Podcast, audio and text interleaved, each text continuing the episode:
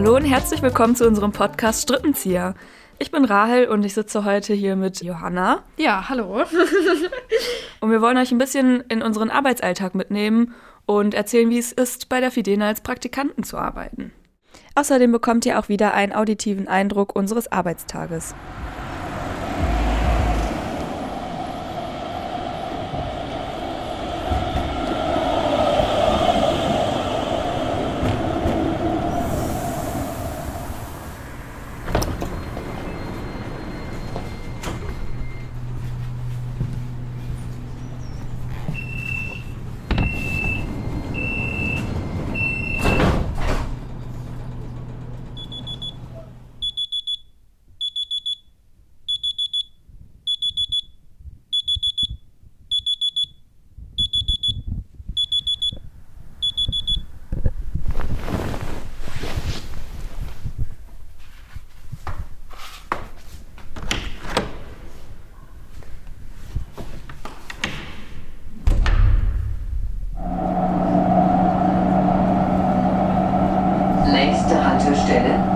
Blankensteiner Straße.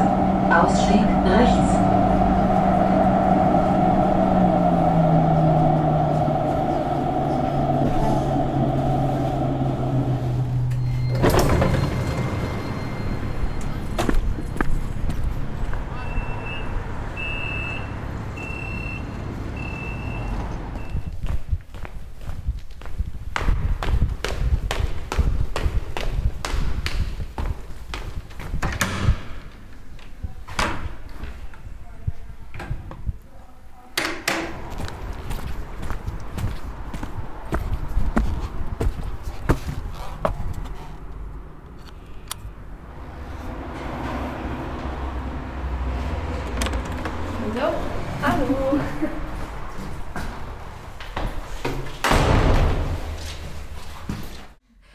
Wie man gerade vielleicht gehört hat, ist ja auch eine Besonderheit, dass Johanna hier wohnt am Arbeitsplatz. Ja, also ich stehe eigentlich auf und dann bin ich schon da. mein Arbeitsweg ist einfach nur die Treppe nach unten und meistens gehe ich dann erstmal frühstücken und irgendwie ist es schon eine Umstellung von so meinem Praktikum davor und von der Uni, nicht einfach erstmal mit dem Fahrrad oder mit der Tram hinzufahren, sondern wirklich einfach nur aufzustehen und bei der Arbeit zu sein. Treppe runter, Küche ist ja auch unten im Büro. Ja. Der Arbeitsweg ist dadurch natürlich viel kürzer. Das ist natürlich super. Ich fahre im Gegensatz zu dir mit der Bahn hier hin, wie man am Anfang ja auch hören konnte. Aber es ist dann gemütlich hier.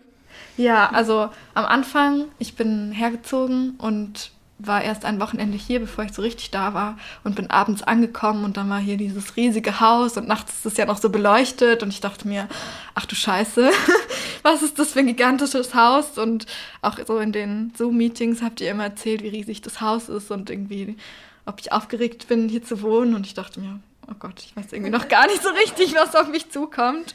Und dann habe ich mich aber sehr schnell eingelebt. Also es ist wirklich auch sehr praktisch, nur aufzustehen und dann runterzugehen und zu frühstücken und alles so an einem Ort zu haben. Aber es macht es auch manchmal schwierig, weil ich dann im Bett liege und denke, ah, ich kann jetzt ja noch zehn Minuten liegen bleiben, weil ja, verspäte ich mich halt auch nicht mehr. Kann ich verstehen. Aber es ist ja auch ein sehr kleines Team, was hier arbeitet. Und du bist ja auch nicht die Einzige, die hier schläft. Ja, genau. Ich würde fast sagen, das Team ist schon fast so ein bisschen familiär. Ähm, es wird immer zusammen gefrühstückt es ist auf jeden Fall sehr angenehm, hier zu wohnen und auch zu arbeiten, weil ich habe das Gefühl, so egal ob man jetzt eben, wie ich jetzt hier wohnt oder hier arbeitet, sind alle sehr offen und haben irgendwie sehr Spaß dran, uns so mit einzubinden und fragen uns, was wir machen wollen, aber es ist trotzdem auch sehr selbstständig. Also ich habe das Gefühl, uns wird schon eine Aufgabe so Anfang der Woche gegeben und wir wissen, was wir zu tun haben, aber es ist trotzdem unsere Freiheit, das so einzuteilen. Und auch gerade mit dem Podcast haben wir dann ja auch irgendwie die Zeit, die sehr gefüllt ist, aber ja. Ja, und wenn man Hilfe braucht, bekommt man sie natürlich trotzdem. Es sind immer alle da, wenn man Fragen hat.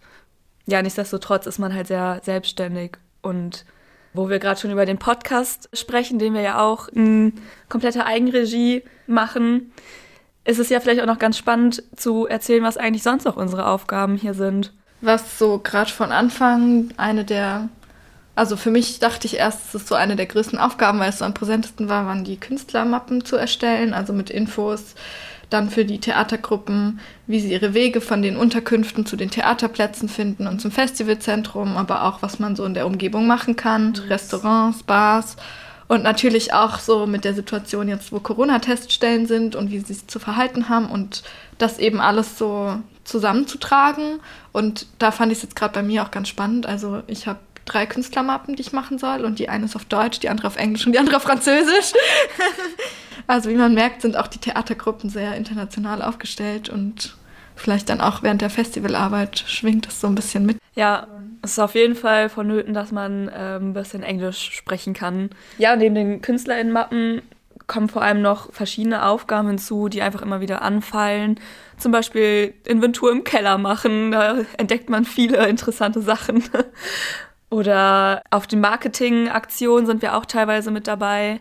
Und wenn dann das Festival so in vollem Gange ist, dann betreuen wir auch unsere Produktionen, die uns zugeteilt worden sind vor Ort. Also dann wirklich in den Theater Städten mit dabei sein und Tische organisieren oder Verpflegung oder, glaube ich, einfach so eine Kontakt- und Ansprechperson zu sein, falls irgendwas schief geht und irgendwelche Infos gebraucht werden. Genau, wir helfen auch teilweise beim Aufbau oder abseits von unseren KünstlerInnenbetreuungen sind wir auch bei den Abendkassen, G-Kontrolle teilweise.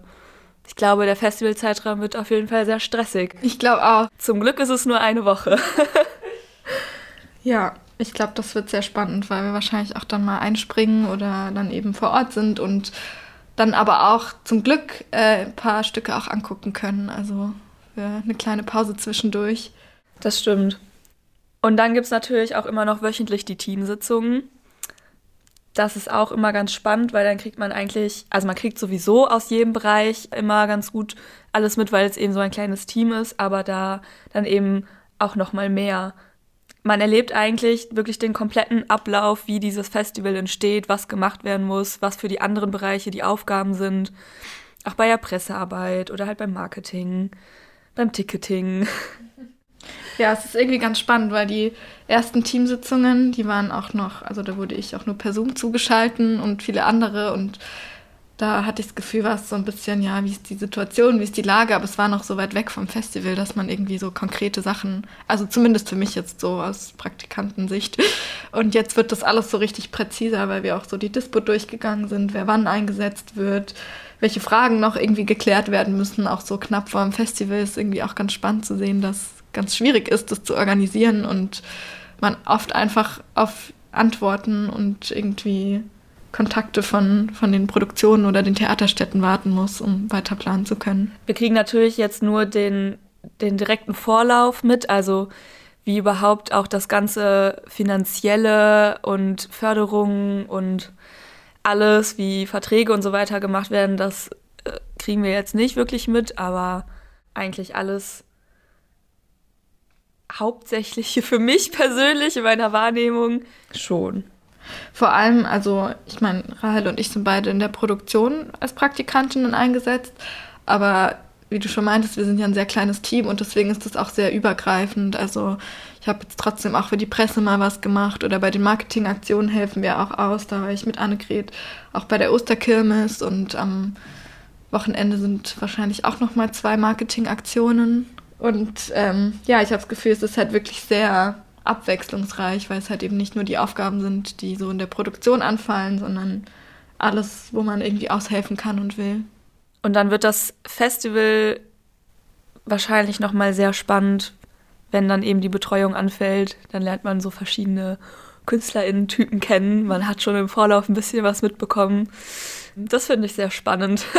das ist auch so eine ganz neue Welt für mich irgendwie, weil sonst bin ich halt in Theaterstücke gegangen als Zuschauerin und habe mir die angeguckt und da kriegt man ja oder habe irgendwie so mal mitgespielt, aber man kriegt ja gar nichts von dem Ablauf mit, wie die Gruppen betreut werden und wie die irgendwie ankommen und dann in ihre Unterkünfte untergebracht werden und dann eben während dem Festival auch wirklich, wie man dann vor Ort sein muss und dann die Ansprechperson ist. Und ich glaube, das wird bestimmt manchmal sehr stressig, aber bestimmt auch sehr, sehr spannend. Und man kriegt auch in der ganzen Vorbereitung plötzlich viele Geschichten, die es anscheinend zwischen Leuten in Bochum gibt, mit.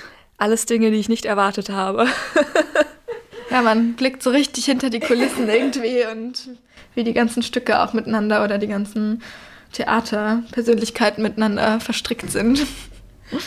Wir können auf jeden Fall ein Praktikum bei der Fidena nur empfehlen. Super angenehme Atmosphäre und man lernt sehr viel. Ich habe auch das Gefühl, so, ich meine, das Praktikum geht jetzt einen Monat ungefähr schon und ich habe so viel gemacht in der Zeit. man kann sich das natürlich auch sehr einteilen, wie viel man machen will, aber es ist irgendwie ganz schön auch, sich da so richtig ausprobieren zu können. Das stimmt. Dann könnt ihr jetzt noch horchen, wie sich so ein Arbeitstag bei uns anhört.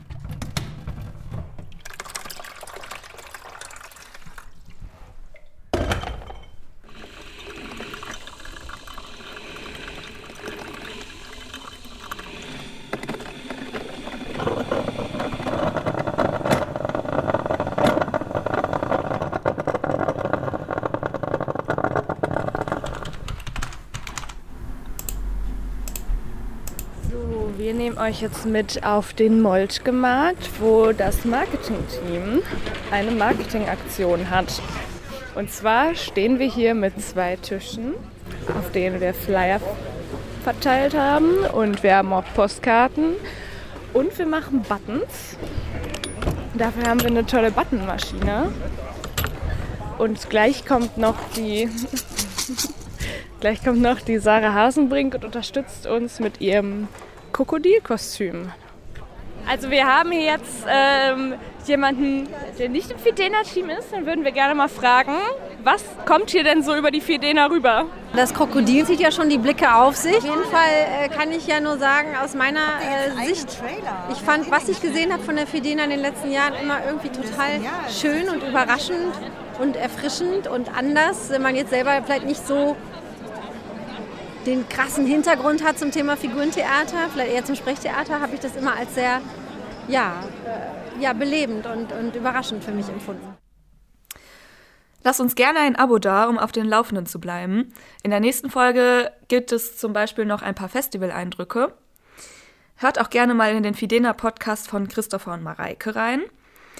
Außerdem wird es aus dem Fidena Forschungszentrum einen Blog von Studierenden der Ruhr-Universität Bochum geben zum Thema Befragung der Welt.